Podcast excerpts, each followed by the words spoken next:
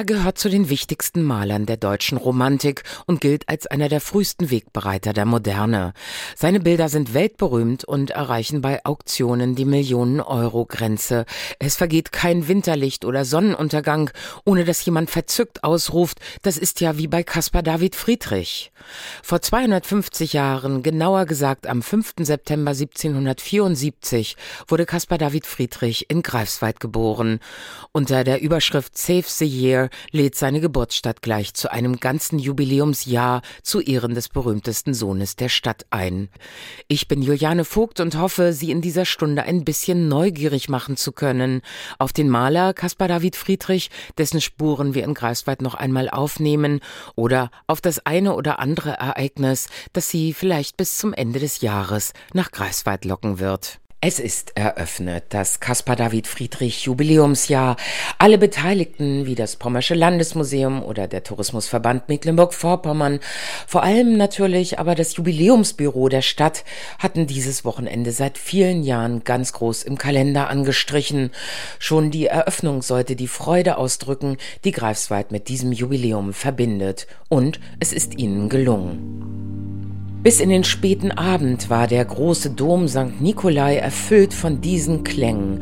Elektrosounds von Christian Löffler, auch ein gebürtiger Greifswalder, der als DJ eine internationale Karriere hingelegt hat. Für diese Komposition waren Bilder von Caspar David Friedrich seine Inspirationsquelle. Die Mondnächte und der Himmel über dem Mönch am Meer überstrahlten zudem als raumfüllende Projektionen den gesamten Innenraum der großen Kathedrale. Für die Greifswalder eine emotionale Angelegenheit, so bezeichnete Oberbürgermeister Stefan Fassbinder in seiner Begrüßungsrede diese lebenslange Verbundenheit Friedrichs mit seiner Geburtsstadt, die auch Greifswald weltberühmt gemacht hat. Caspar David Friedrich konnte sich nicht satt sehen an den Landschaften unserer Region. Er hat all das vielfach in seinen Gemälden verewigt und ist damit zu einem unserer wichtigsten Botschafter geworden.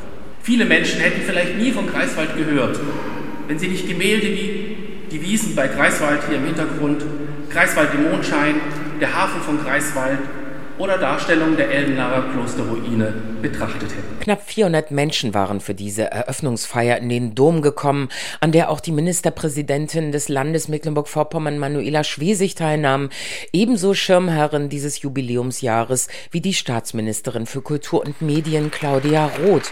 Für sie ist Friedrich ein Maler, der in einer vorindustriellen Zeit schon die Natur in ihrer Zerbrechlichkeit gemalt hat. Caspar David Friedrich zu sehen, bedeutet für mich die Einzigartigkeit und die Verletzlichkeit der Natur konkret zu empfinden und daraus gleichzeitig Kraft zu ziehen, sie zu schützen und in ihrer einzigartigen Schönheit und Erhabenheit den nachfolgenden Generationen zu erhalten. Zuvor hatte die Kulturstaatsministerin das Pommersche Landesmuseum besucht. Dort ist in der kommenden Woche Baustart eines Erweiterungsbaus der Galerie der Romantik, auch für die museumseigenen Friedrich Gemälde und Zeichnungen.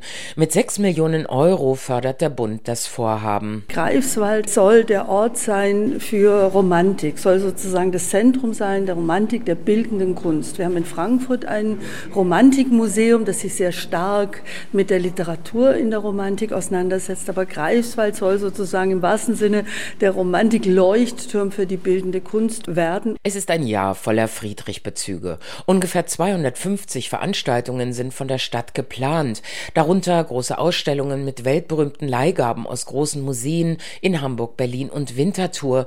Das große Domfenster von Olafur Eliasson wird eingeweiht. Es gibt Konzerte, Wanderungen, Salons und natürlich auch Lesungen. Eine mit dem Autor Florian Iljes, Bestseller Bestsellerautor über Caspar David Friedrich. Er hielt die Festrede, auch die preisverdächtig. Friedrich ist auch unser Zeitgenosse, weil seine hinreißenden, überirdischen Himmel nicht nur bloße Projektionsflächen für unsere Hoffnungen sind, sondern ganz konkrete Bebauungspläne die in diesem Jahr vielleicht noch einmal ganz neu entdeckt werden. Greifswald feiert seinen berühmtesten Sohn. Toni ist groß, Friedrich ist größer. Karl lauerte Florian Illies in seiner Festrede und konnte, weil er selbst so darüber lachen musste, eine Weile seinen Vortrag nicht fortsetzen und gab dem Gefeierten damit eine Leichtigkeit, die vielleicht in dieses Jahr mitgetragen wird. Staatstragend jedenfalls soll er nicht sein, der Caspar David Friedrich der Greifswalder. Er war ja einer von ihnen.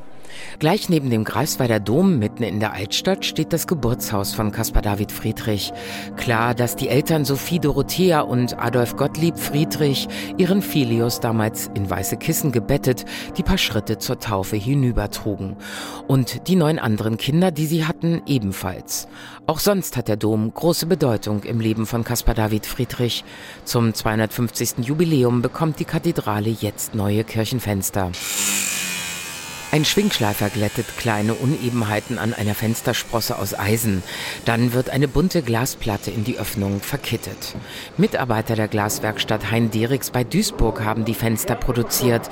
Michael Jansen ist Glasmaler und leitet den Einbau am Greifswalder Dom. Also das ist ein mundgeblasenes Echtantikglas. Das wird eben halt in verschiedenen Farbtönungen hergestellt und die einzelnen Glasstücke werden dann passgenau ausgeschnitten und mit Bleiruten zusammengesetzt und verlötet. Die Glaskünstler arbeiten auf einem Gerüst in 60 Metern Höhe. Am Ostgiebel des Doms, dem Hauptgiebel hinter dem Altar, werden die Fenster erneuert. Nach einem Entwurf von Olafur Eliasson. Für Dompastor Tilman Bayrich ist das immer noch unglaublich. Tatsächlich sind wir ganz schön stolz, dass wir das realisieren können. Wir hatten natürlich uns beim Start dieses Projektes überlegt, welche Künstlerinnen, Künstler kämen dafür in Frage. Und da stand Olafur Eliasson ganz oben und dachten wir, naja, das kriegen wir bestimmt nicht hin und haben da angefragt. Die haben sofort gesagt, ja, das würden wir sehr gerne machen. Olafur Eliasson ist ein dänisch-isländischer Künstler, der mit seinen Farblichtinstallationen sowas wie ein Superstar der zeitgenössischen Kunst ist. Große internationale Museen zeigen seine Arbeiten. Es sind Publikumsmagnete. Vor zwei Jahren war Eliasson in Greifswald und hat sich mit dem Superstar der romantischen Malerei beschäftigt. Eliasson hat sich da inspirieren lassen von einem Gemälde von Friedrich. Huttens Grab heißt das, wo Friedrich selber eine Klosterruine malt und durch die Ostchorfenster in diesem Gemälde schimmert so ein Farbspektrum von einem Sonnenaufgang. Und im Grunde genau dieses Lichtspektrum bringt Eliasson jetzt in diese Fensterebene. Unten angefangen ganz rot, lila Bereich und dann geht es über gelb in helle, grüne, gelbe Bereich und dann nach oben wird es blau, himmelblau. Am Schluss in dem großen Oculus, den wir oben haben, ist es sozusagen das göttliche Blau, was da ganz tief leuchtet. Auch der Binnenchor, die hellen Holzverkleidungen um den Altar herum sind in den Entwurf einbezogen. Das farbige Fensterlicht wird durch halbrunde mattierte Oberlichter gefiltert, sagt Architekt Burkhard Eriksson, der die Fenstereinbauten begleitet. Wir sind unendlich gespannt, wie die Wirkung ist zwischen diesem Buntglas und dann die Wirkung in diesem zu filternden Fenster. Das wird sehr, sehr schön. Und dann im Wechsel der Zeiten beziehungsweise im Wechsel der Lichteinwirkung werden wir dann unterschiedlichste Wahrnehmungen haben im Chor. Und der Höhepunkt im Chor ist natürlich der Altar mit dem Goldenen Kreuz. Und wie das Goldene Kreuz dann wirkt unter so einer bunten Beeinflussung, das ist uns noch gar nicht bewusst, mhm. was das für eine Wirkung haben wird. Also ich sage mal, das wird, das wird sensationell. Nach 200 Jahren ist das eines der größten Bauprojekte am Greifswalder Dom. An dem Domumbau von 1824 war Caspar David Friedrich indirekt beteiligt. Tillmann Bayrich hat Unterlagen darüber gefunden. Alles, was wir jetzt sozusagen sehen aus dieser Umgestaltung, die Kanzel, das Gestühl, der Altar, das schöne Orgelprospekt, die Kerzenleuchter, die sind alle von der Firma Friedrich, also Christian Friedrich, hergestellt worden. Und er stand da im Briefkontakt mit seinem Bruder wurde. Er sagte, ich höre gerade, du arbeitest im Greifswalder Dom. Die Familie Friedrich hatte einen guten Ruf als Handwerker. Vermutlich waren auch die Kerzen für den Dom aus der Friedrichschen Werkstatt. Das können wir jetzt nicht nachvollziehen an den Rechnungen oder so, aber wird wohl so gewesen sein, denn er hatte das Monopol hier, der Vater. Für die Lichtgießerei das finde ich ein schönes Wort. Ne?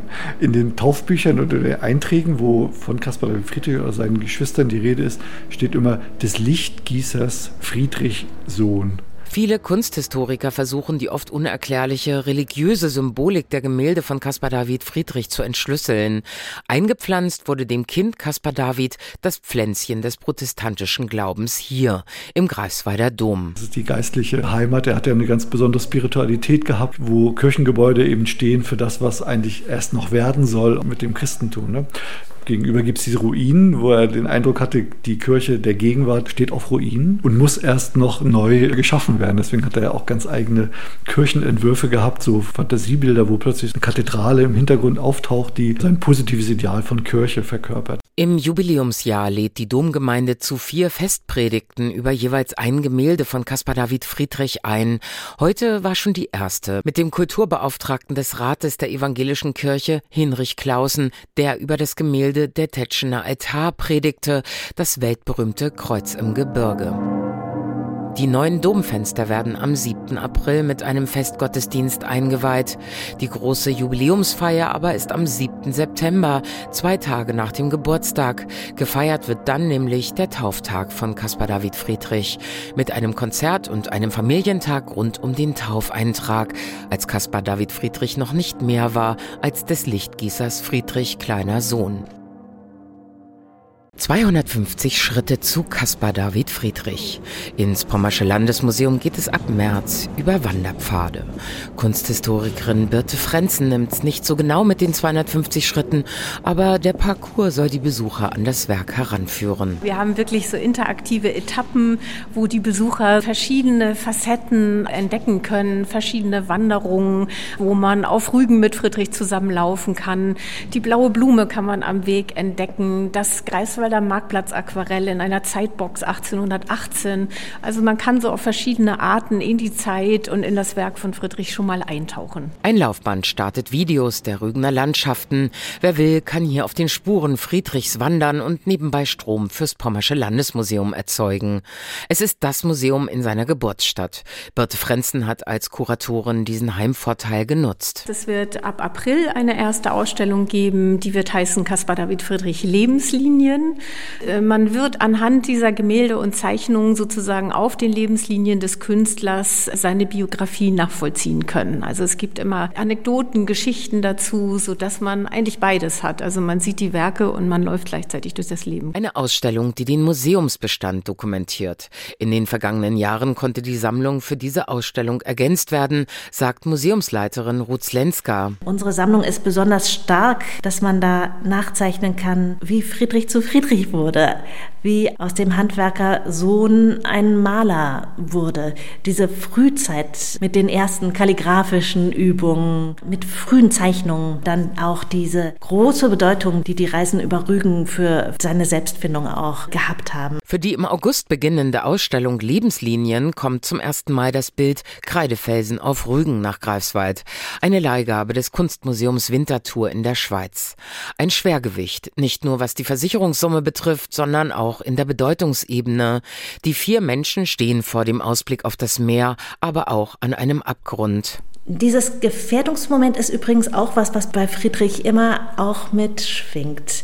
Also wir haben Angst davor, dass die Natur stirbt, Friedrich hat vielleicht mehr das Thema des eigenen Sterbens beschäftigt, aber er hat es eben auch in der Natur abgebildet.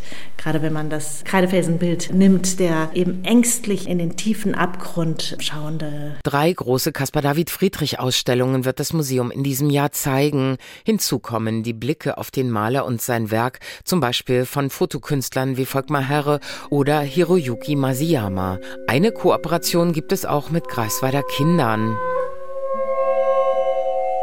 Kinder der Montessori-Musikschule komponieren zu vier Transparentbildern von Caspar David Friedrich. Eine Art romantisches Gesamtkunstwerk aus Bild, Musik und Licht, sagt Musikschulleiterin Annette Fischer. Es ist ein richtiges Kabinett, was damals gebaut wurde, wo der Betrachter reingeführt wird und dann kann er die Bilder sehen. Sie werden von hinten beleuchtet, dadurch, dass die Leinwand ja durchscheinend ist. Und dazu gab es verdeckt Musiker, die gespielt haben. 1830 schuf Caspar David Friedrich die Bilder als Auftrag des russischen Thronfolgers Alexander. Und dieses alles, was er sich da gedacht hat, Hat wahrscheinlich in St. Petersburg auch so stattgefunden, aber es ist alles verschollen. Es gibt nichts mehr davon, außer den Entwurfskizzen von Caspar David Friedrich. Und da nichts erhalten ist, hatten die Kinder künstlerische Freiheit und haben sich auch mit Caspar David Friedrich beschäftigt. Er hatte neun Geschwister, glaube ich. Er war das sechste Kind. Sehr spannend, wenn man jetzt zum Beispiel an dieses erste weltliche Bild denkt äh, mit der Ruine, muss ich persönlich dann auch immer an die Klosterruine in Greifswald denken. Wie die Ausstellung präsentiert werden soll, ist ziemlich besonders. Also in so einem dunklen Raum und dann werden die Bilder da so beleuchtet. Und ich finde es eine total schöne Idee, dann dafür eben so eine atmosphärische Musik zu komponieren. Drei Wochenenden haben die Kinder zusammen gespielt und die Kompositionen schließlich aufgenommen. Die Bilder werden nach den Ideen von Caspar David Friedrich ab April im Pommerschen Landesmuseum gezeigt. Neben dem Projekt der Montessori Musikschule hat das Pommersche Landesmuseum eine weitere Kooperation mit der Greifswalder Künstlerin Maiken Albert. 1818 Caspar David Friedrich mit Caroline in Greifswald heißt die Graphic Novel. Es geht um die Hochzeitsreise des Paares nach Greifswald. Im Mittelpunkt steht das Marktplatz Aquarell. Da bedanke ich mich natürlich auch bei dem Museum, das mir sehr gut zugearbeitet hat mit einigen seiner Originalzeichnungen, die er bei seinem Hochzeitsbesuch dann auch vor Ort angefertigt hat und diese habe ich dann natürlich nutzen können, um sie perspektivisch zu verändern, die Figuren selbst reinzuzeichnen. Also ist alles quasi auf Grundlage von Friedrich entstanden. Die Zeichnungen von Maiken Albert nehmen verblüffend den Aquarell- und Zeichenstil von Caspar David Friedrich auf. Dass wir beide einen ähnlichen Anführungszeichen Stil haben, hängt auch dann von Interessen ab. Das heißt, wir haben da schon so unsere Parallelen, weshalb ich mich natürlich auch für das Projekt dann gerne beworben habe. Ihr Buch wird am 27.01. im Pommerschen Landesmuseum vorgestellt.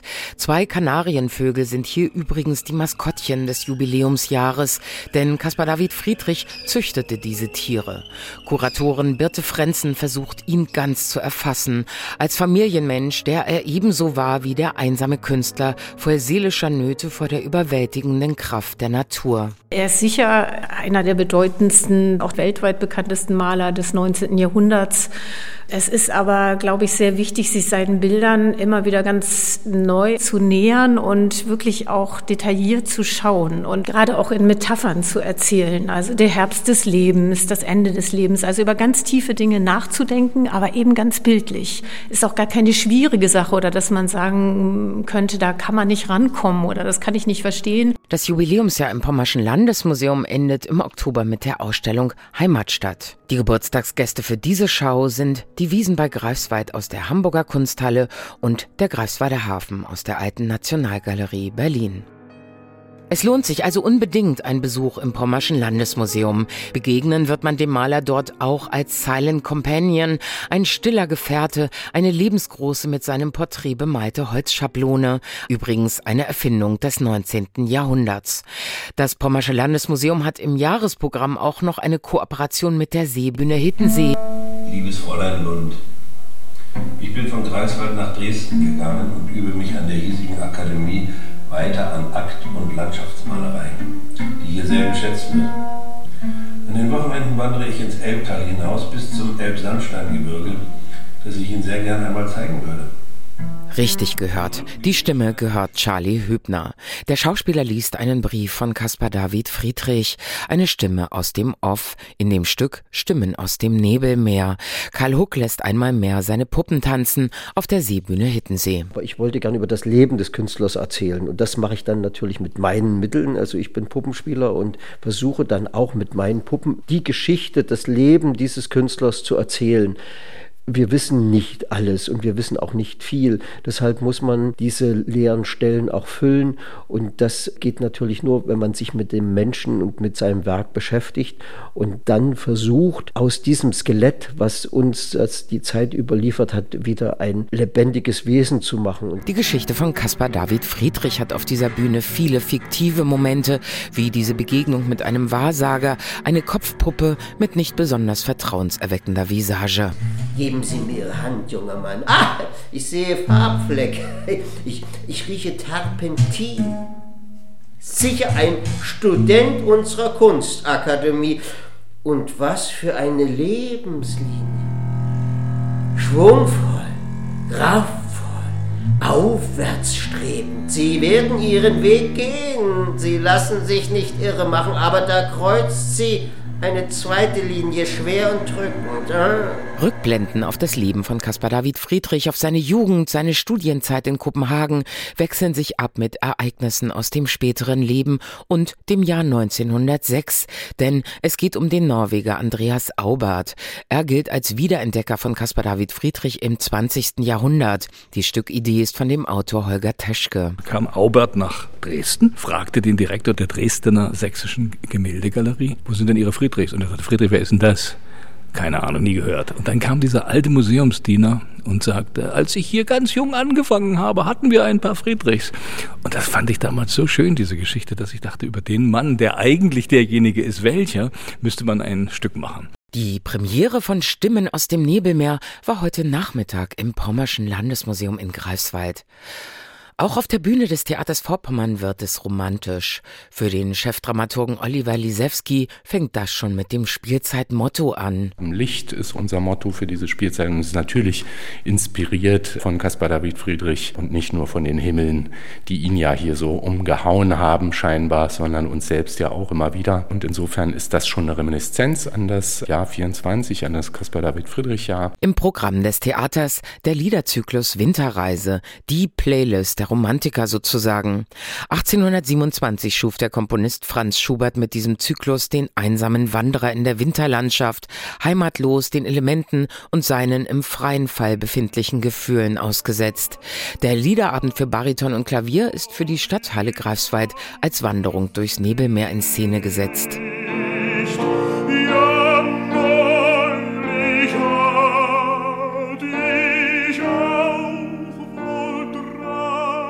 Die richtige Begleitmusik für viele der Bilder von Caspar David Friedrich. Der Maler aber hatte durchaus lebenslustige Seiten. Davon erzählt das Kammerspiel Wanderers Nachtlied. Holger Teschke hat es für die Uraufführung am Theater Vorpommern geschrieben. Das ist eigentlich auch eine Geschichte, die in der Realität tatsächlich stattgefunden hat. Friedrich war sehr krank, 1839, ein Jahr vor seinem Tod, konnte nicht mehr malen wegen dem Schlaganfall, saß in seiner Atelierwohnung über der Elbe und guckte aus dem Fenster und hat eigentlich nur noch ganz kleine Sepia-Zeichnungen gemacht. Und da taucht 25 Jahre nach der ersten Begegnung eine Malerin auf bei ihm, Caroline Bardua. Caroline Bardua war eine Saloniere und Malerin. Sie gilt als die erste Frau, die von ihrer Malerei leben konnte. 1810 hatte sie ein Jugendporträt von Caspar David Friedrich gemalt. Jetzt taucht sie wieder auf, zeichnet ihn und bringt ihn noch einmal auf die Beine. Die beiden werden gespielt von Markus Vogt und Elke C. Sie wollten mir nicht sitzen und ich musste drei Tage lang auf sie einreden. Kann ich mich nicht daran erinnern? Sie sagten, Sie hätten kein Porträtgesicht. Nur weil Kügelgen Ihnen zugeredet hat, haben Sie schließlich eingewilligt und die ganze Zeit geknurrt. Und? Knurre ich jetzt? Na also, Sie haben angefangen zu zeichnen. Ich bin milde geworden auf meine alten Tage. Schöne Scheiße. Friedrich wird in diesem Stück nahbar, der Mann hinter den weltberühmten Bildern in seiner Grummeligkeit menschlich. Holger Teschke hat dafür nach Anekdoten gesucht. Zwei sächsische Schwestern, bei denen er zur Untermiete gewohnt haben, haben immer auf Sächsisch gesagt, Herr Friedrich, bei Ihnen ist jedes dritte Wort Scheiße. Und das war auch tatsächlich so. Also er hat sehr drastisch gesprochen. Und ich dachte, in dieser ganzen etwas, ja, wie soll ich sagen, pathetischen Feierei wäre es mal ganz gut, ihn mal so sprechen zu lassen, wie er gesprochen hat, höchstwahrscheinlich. Es geht um Erinnerungen, um Politik, um den Ärger mit mit Goethe um das innere Auge. Als szenische Lesung inszeniert es Regisseur Arnim Beutel. Es gibt so einen Ansatz, es vergnüglich zu machen, über ihn zu erzählen. Wir werden Projektionen haben, die nicht nur Friedrich-Gemälde sind, sondern haben uns ein bisschen mehr ausgedacht. Bin sehr stolz, dass ich eine Zeichnung aufgetrieben habe, die ganz schwer zu kriegen ist, die im Stück vorkommt. Ich verrate nicht welche. Die Premiere dieses Stücks ist am 27. Januar im Pommerschen Landesmuseum. Auch Romeo und Julia gehört ins Caspar David Friedrich Jahr, denn für die deutschen Bühnen entdeckt und übersetzt haben die Stücke des alten Engländers Romantiker. Und deshalb ist die perfekte Kulisse für das Sommertheater des Theaters Vorpommern die Klosterruine Eldena, eines der beliebtesten Motive des Malers Caspar David Friedrich. Wer durch das Metropolitan Museum of Art in New York geht, findet dort die beiden Männer den Mond betrachtend. In Winterthur in der Schweiz die Kreidefelsen auf Rügen. In St. Petersburg und vielen anderen großen Museen dieser Welt hängen Gemälde von ihm, der bis zu seinem Tod in Dresden gelebt hat.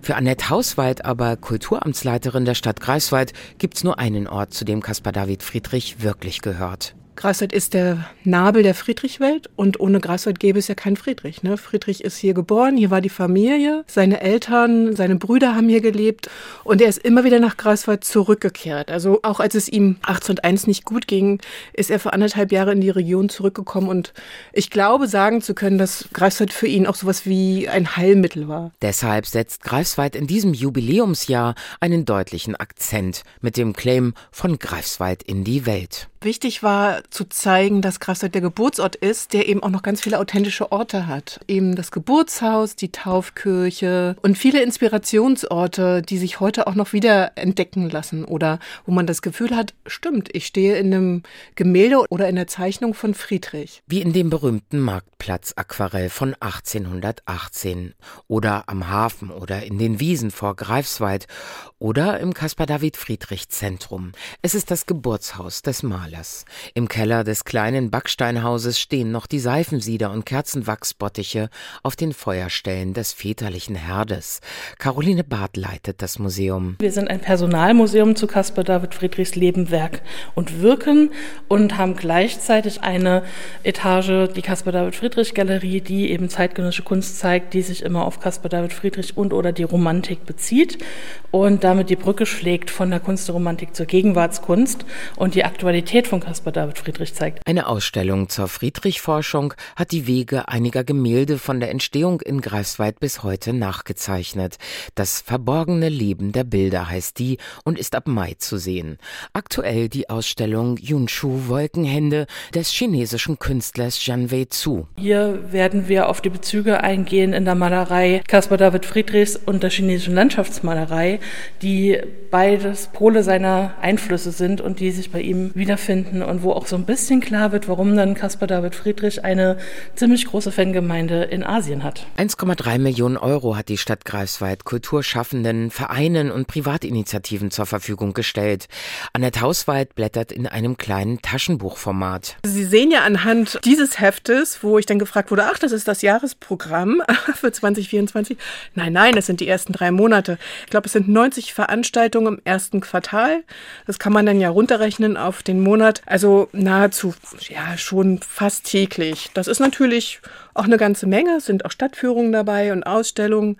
Es erfreut uns sehr, dass wir in dem Jubiläumsjahr eigentlich auf fast 250 Veranstaltungen kommen. 250, die magische Zahl dieses Jahres. Mittendrin, am 5. September, feiert die Stadt mit allen Bürgern und Bürgerinnen den Geburtstag. Die Einzelheiten sind noch geheim, aber Kuchen für Kaspar verspricht schon mal eine lange Kaffeetafel auf dem Marktplatz.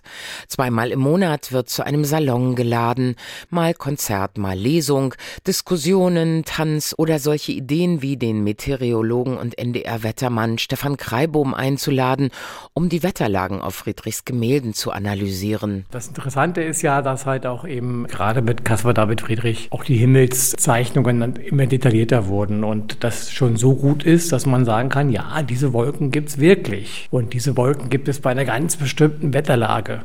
Und wenn diese ganz bestimmte Wetterlage vorherrscht, dann ist zu erwarten, dass ein Gewitter kommt oder dass es trocken bleibt. Die Salons sollen an verschiedenen Orten in der Stadt auch an die Salontradition des 19. Jahrhunderts erinnern. Dann geht es mir um unerhörte Frauen in der Musik. Also es gibt eine ganze Reihe von Komponistinnen, Clara Schumann gehört dazu, Fanny Hensel, ähm, die mittlerweile schon mehr entdeckt worden sind, aber es gibt viele unerhörte Frauen, die durchaus spannend sind, Großes komponiert haben. Da möchten wir einen Salon machen. Einige Veranstaltungen beschäftigen sich mit der Psychologie der Melancholiker, andere mit der Mentalität von Pommern und Sachsen. Denn Dresden und Greifswald werden in diesem Jubiläumsjahr einige Veranstaltungen gemeinsam bestreiten.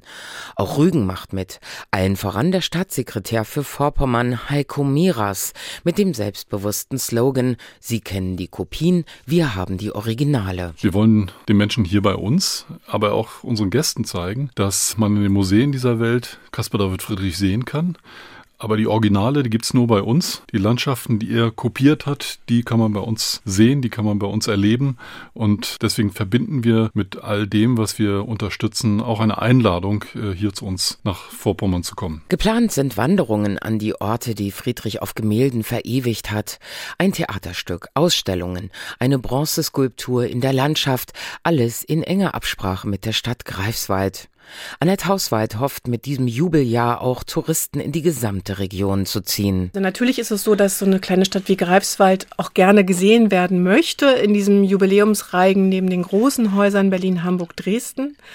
Und wir möchten einfach mit dem Jahresprogramm zeigen, dass sich, egal zu welcher Jahreszeit, ein Besuch nach Greifswald lohnt. Aber uns ist auch ganz, ganz wichtig, dass die Bürgerinnen und Bürger der Stadt sich angesprochen fühlen, weil die sind die besten Markenbotschafter. Dass das in Greifswald aufgeht, erlebt Imke Freiberg gerade im soziokulturellen Zentrum St. Spiritus. Zum Jubiläumsjahr von Caspar David Friedrich wollten wir irgendwie die Bürgerinnen und Bürger mit einbeziehen und hatten die Idee, die Himmel in Friedrichsbildern, aber auch die Himmel, die wir oft hier bei uns in der norddeutschen Landschaft finden, sind sehr beeindruckend. Und ganz oft hört man, wenn Leute vor so einem dramatischen Sonnenaufgang stehen oder so. Oh, ist ja wie bei Friedrich. Und deswegen haben wir einfach aufgerufen, uns eigene friedrichsche Himmel einzureichen. Und das wurde ganz überwältigend angenommen. 298 Fotos, Bilder, Gemälde, Näharbeiten oder Keramiken sind gerade in einer Ausstellung zu sehen.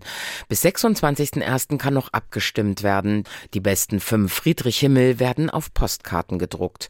Und Souvenirs gibt es natürlich auch. Von Fruchtaufstrich bis Wanderer-Ausstechform über Puzzle, Brillenputztücher und den eigenen echten Caspar David Friedrich als Magnetsticker für die Kühlschranktür. Er gehört Greifswald, das war ja nun nicht zu überhören. Caspar David Friedrich hätte sich gefreut, dass seine Heimatstadt ihn heute nach 250 Jahren noch so verehrt, denn er mochte Greifswald. Die meisten seiner Bilder aber gehören heute der Hamburger Kunsthalle. Ende des 19. Jahrhunderts hatte deren Direktor Alfred Lichtwag viele Werke der deutschen Romantik für seine Sammlung zusammengetragen. Deshalb spielt erstmal da die Musik. Gerade sind dort so viele Gemälde zu sehen wie vielleicht noch nie. 60 Bilder und mehr als 100 Zeichnungen. Die Ausstellung Caspar David Friedrich Kunst für eine neue Zeit ist der Start eines Caspar David Friedrich Festivals, das die Hamburger Kunsthalle, die Alte Nationalgalerie Berlin und die Staatliche Kunstsammlung Dresden gemeinsam veranstalten. Denn die drei Häuser haben die Schlüsselwerke des Künstlers in ihren Beständen und ermöglichen die großen Jubiläumsschauen bis zum Jahresende mit gegenseitigen Leihgaben.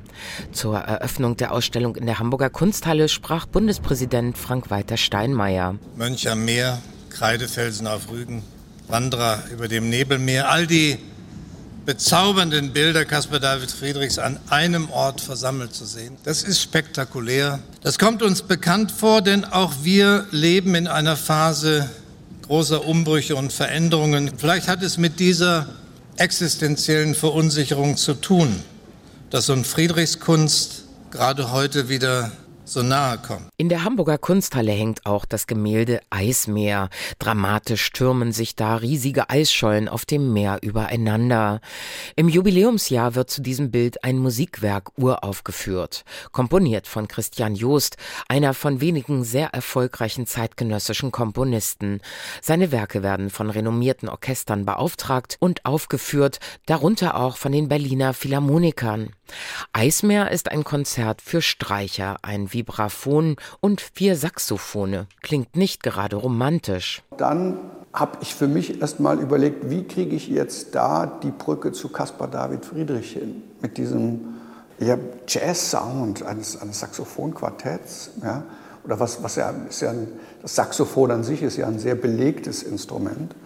Und ähm, was ich jetzt gar nicht so richtig mit, mit Caspar David Friedrich in Verbindung bringen konnte. Aber dann, je mehr ich da eingestiegen bin, war mir dann klar, dass ich den Zugang eben jetzt nicht über diese Oberfläche bringen kann, sondern ich muss thematisch in das ganze Projekt viel stärker einsteigen und habe mir dann einfach Bilder angeschaut und bin unmittelbar auf das Eismeer gestoßen.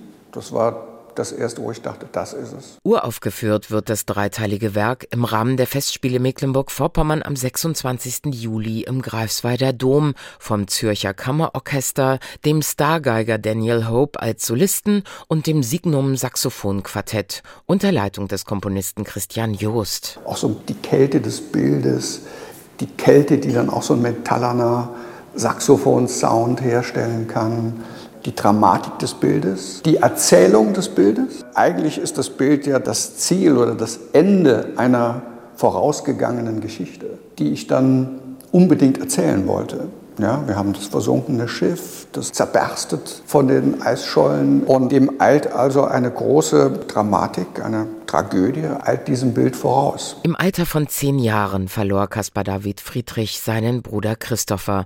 Er war ein Jahr jünger als er und ertrank. Die Umstände sind nicht ganz klar. Es war Winter und das Wasser vereist.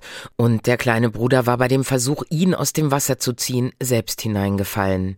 Der Tod des Bruders, ein Schicksalsschlag, der Caspar David Friedrich traumatisierte. Und vielleicht Ursache war seiner seelischen Unergründlichkeit und seiner künstlerischen Besessenheit Offenheit, die auch nach 250 Jahren die Menschen dazu bringt, sich einzulassen, mit ganzer Seele zu fühlen, was wir nicht wissen können. So wie der Komponist Christian Joost berichtet auch der Autor Florian Iljes von diesem Sog, den Caspar David Friedrich in ihm ausgelöst hat. Iljes ist für sein Buch Zauber der Stille tief in Caspar David Friedrichs Leben und Werk eingetaucht. Ich hatte das Gefühl, gerade als Kunsthistoriker, dass ich das Buch nie schreiben sollte, weil ich das Gefühl hatte, dass ich da vielleicht zu viel für studiert hatte, dass ich dafür zu viel weiß und dass ich das, was ich eigentlich selbst im Erzählen von Vergangenheit so spannend finde, nämlich das ja, unterhaltsame Erzählen, das Erzählen aus dem Leben der Menschen, das Erzählen aus einer Zeit, dass das hier schwierig werden könnte. Und darum musste ich auch wirklich erstmal wieder alles vergessen, was ich über ihn wusste. Es gibt noch ungefähr 200 Gemälde, die sich von Caspar David Friedrich erhalten haben.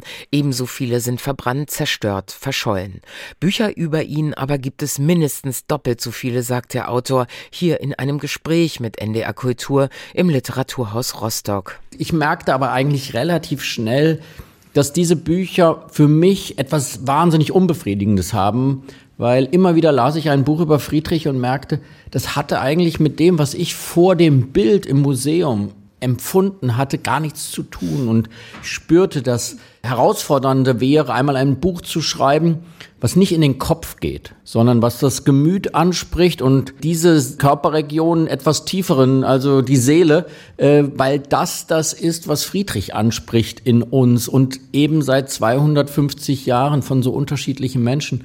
Und wie ist ihm das gelungen? Wie gelingt ihm das? Das war die große Frage, die ich mir gestellt habe. Mit dem Buch Zauber der Stille über Caspar David Friedrich hat Florian Illies ein Bestseller vorgelegt. So sehr hat der Caspar David Friedrich verstanden. Es ist unterhaltsam und doch tiefschürfend und lässt einen erschaudern, wenn sich uns die Symbolik seiner Werke erschließt. Dieser Sonderling schafft es, unsere Seelen zu berühren, sagt Florian Iljes und meint damit auch sich selbst. Wieso hat Caspar David Friedrich Menschen vor allem von hinten gemalt? Wer war die Frau mit dem roten Kleid? Und wie sieht die eigentlich von vorne aus? Warum sieht man die Füße vom Mönch am Meer, obwohl er uns doch den Rücken zuwendet? Weshalb hat er es abgelehnt, auf Anfrage von Goethe Wolken zu malen? Wie romantisch ist Romantik? Auf all das gibt es Antworten in diesem Jubiläumsjahr in Greifswald. Es macht Spaß, seine eigenen Fragen zu stellen und Antworten zu suchen, die keine sein können, weil so viel so geheimnisvoll ist in seinem Werk wie im Leben auch. Wenn Sie andere mit diesem Kunstkarten davon überzeugen wollen, dass man in diesem Jahr unbedingt nach Greifswald kommen muss, um die Romantik zu feiern und einen ihrer größten Stars, dann teilen Sie einfach den Link zu dieser Sendung. Ich bin Juliane Vogt aus dem NDR Vorpommern Studio in Greifswald und verspreche Ihnen, dass wir in diesem Jahr auch weiterhin Caspar David Friedrich zum 250. Geburtstag würdigen. Save the Year.